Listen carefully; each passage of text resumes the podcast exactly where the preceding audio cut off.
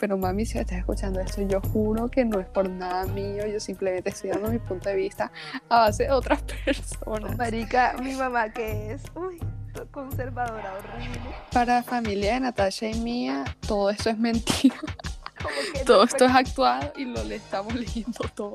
No entiendo cuál es el miedo de hablar de, de, sexo. Yo no entiendo que todavía hay mujeres que siguen considerando el periodo este, como un tabú. Hablar de tampones y de copas menstruales, eso es súper normal, pero hay gente que, mujeres, que todavía lo consideran como, ay, hija, me da penita, como, ¿cuál pena, mami? Todas lo hacemos. No, pero espera, déjame te cuento algo de eso que me da risa horrible.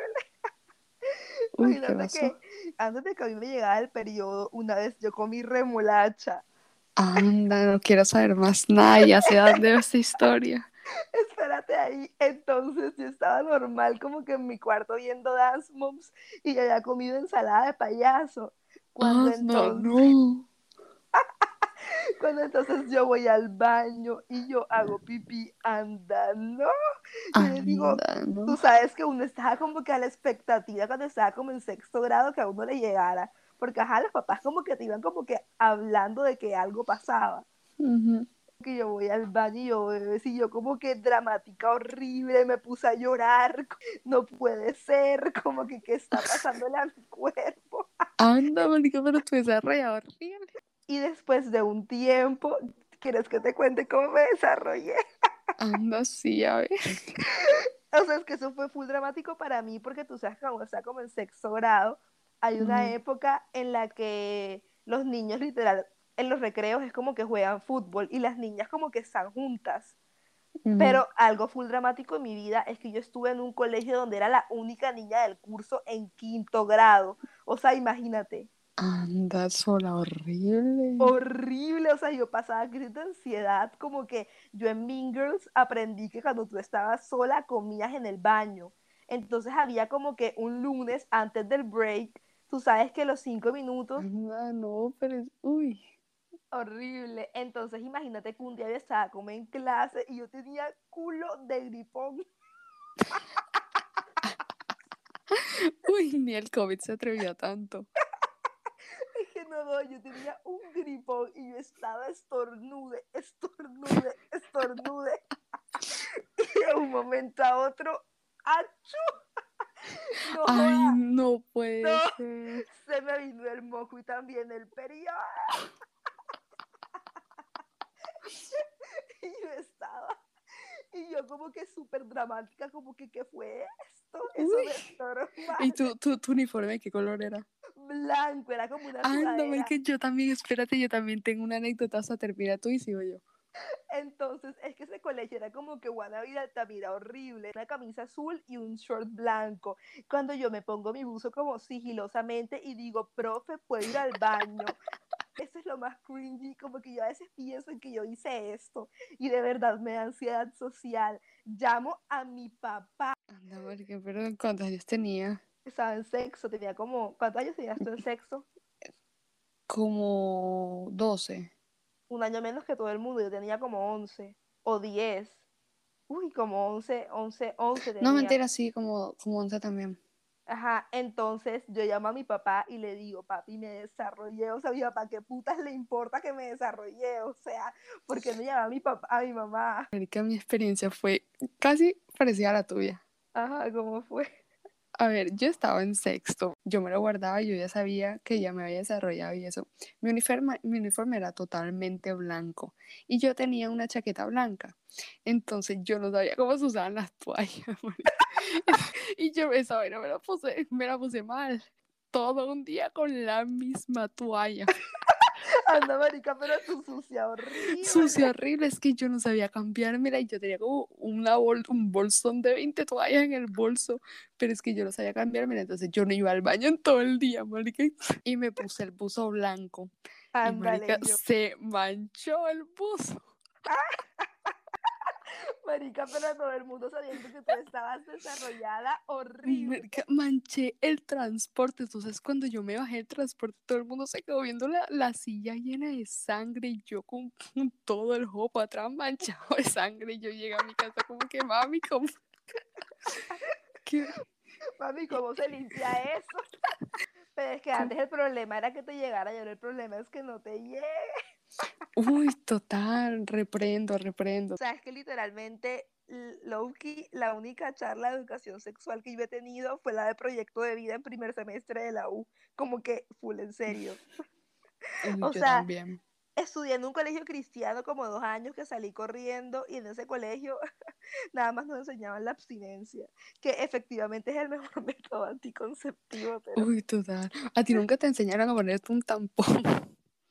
Ey, literal, no sé, o sea, como que yo no sé, yo no sé ponerme uno. Eso, como que mi mamá, nada más el simple hecho de pensar, yo voy como que a estar con alguien más o algo así, le da pavor, le da pánico, y todo lo que hace ella es como que decirme que no lo puedes hacer, pero es que en el caso inevitable de que yo lo vaya a hacer, uno como papá debería decirle a su hijo qué es lo que tiene que hacer. Es más, el otro día estaba hablando con mi mamá de eso, y y ella tenía miedo a opinar de, todo, o sea, como que para ella eso, eso es un tabú full grande, o sea, como que a quién le tienes miedo.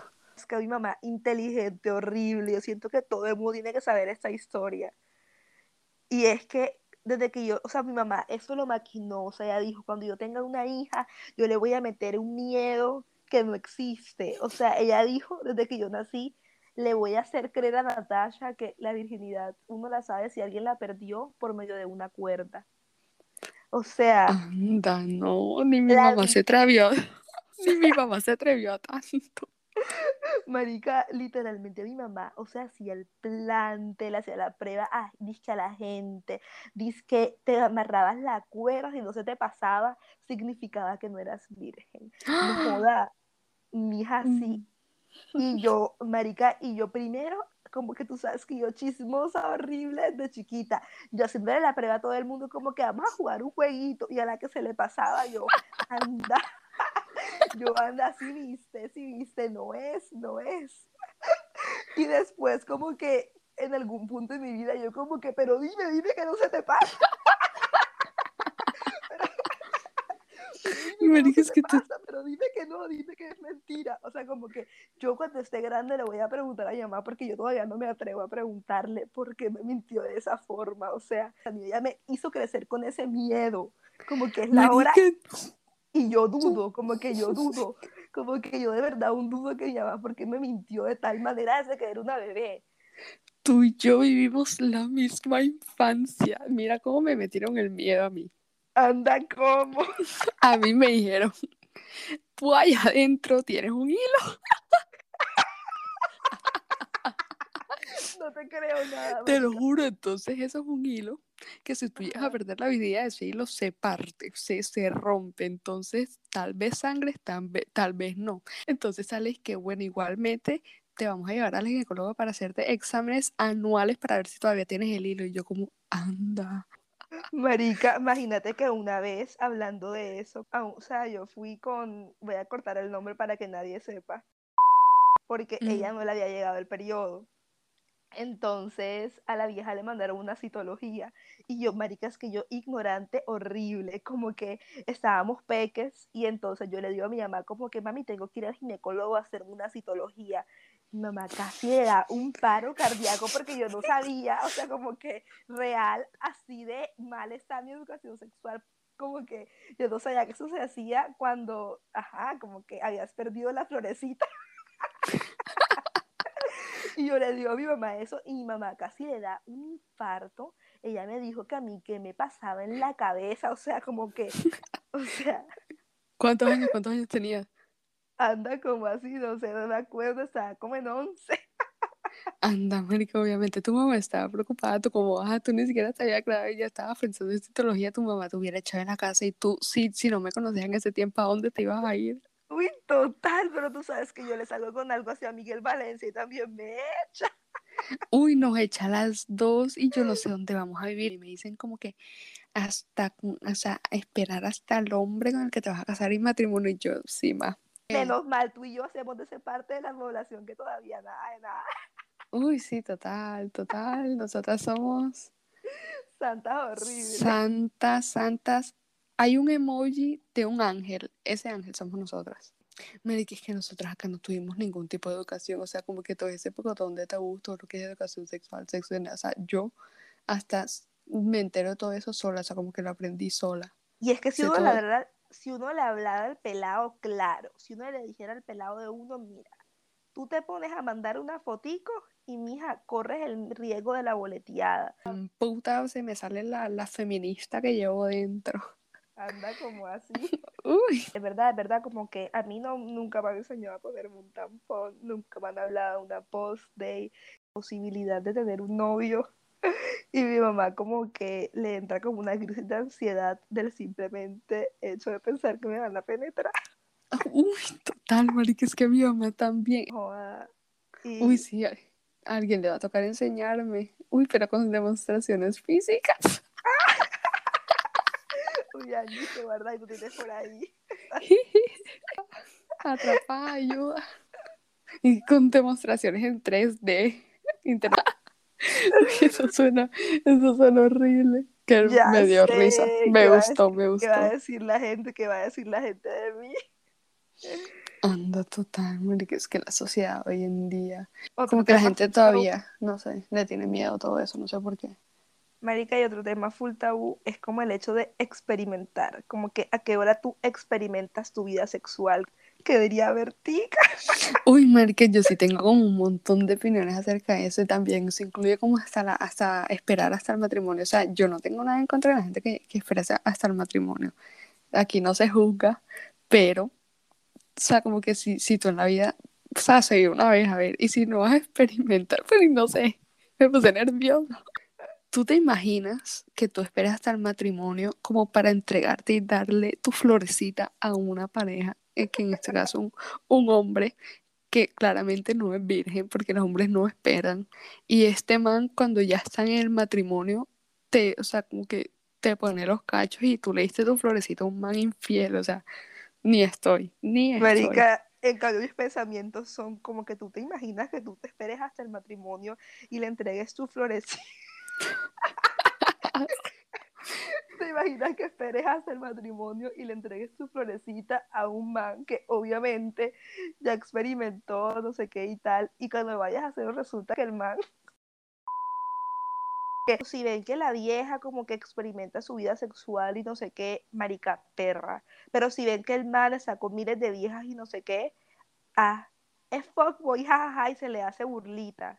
Pero en verdad como que si la vieja quiere experimentar, entre las mismas viejas se juzgan. No, no, no debería como que andar diciéndole a otras perras por, por, por cuánto se acuesta. Bueno, yo no sé. ¿Tú te dices Bridgestone? No el, o sea, el man podía experimentar, vivir su vida sexual, no sé qué, y la mujer, si marica, si la tocaban un besito, una tocadita por allá abajo, marica.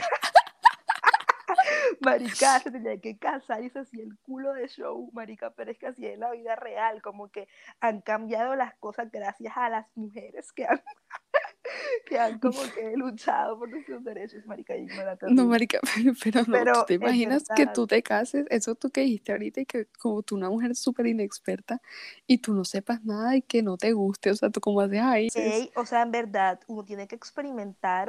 O sea, como que si es tan normal en un hombre, porque no lo puede ser en una mujer, o sea, y me parece que la mujer tiene más que escuchar. Uy, total. Inteligente película hubiera porque yo sé que es así, como que yo vi una vaina que Aida Merlano subió. Pero, o sea, como que sí, o sea, si has vivido por esto, si de verdad te da ansiedad social contarle a tus amigas que te bajaste un man la vez pasada y que te bajaste otro que no conocías, como que el fin de semana pasado, en plena pandemia, como que tranqui, que no eres la única, créeme que ha pasado por eso. Total, total como que el highlight de esa conversación súper improvisada a la una de la mañana es no tengas miedo. Literal, conectada horrible. Hágale, mamita, o sea, no tengas miedo de ser quien eres. Vive la experiencia y si no puedes hablarlo con tus papás, como que en verdad intenta conversarlo con un adulto responsable, Uy, no sé, o sea, busquen la manera de informarse de... Marica, tú porque eres tan seca, ¿cómo le vas a decir a la gente? Busquen la manera de informarse. o sea, ¿qué te pasa? Conclusión, las billotas no lloran, mami. Uy, ay, sí, oigan, déjenme decirles, Carol G no se volvió bichota en un día. Este, esta fue una conversación súper improvisada, es la una de la mañana, yo ya no voy a dormir. Cumplidas. Ojalá si fuéramos con la U. Uy, total. Tomen en cuenta nuestros súper sabios consejos, sobre todo los míos. Este, y ya, eso es todo. Síganos en Instagram para que anden pendientes de los memes, de las recomendaciones. Sigan a Natasha para saber quién va a tasar. y, y, ya saben, nos encuentran en Instagram como arroba jugando a hacer podcast.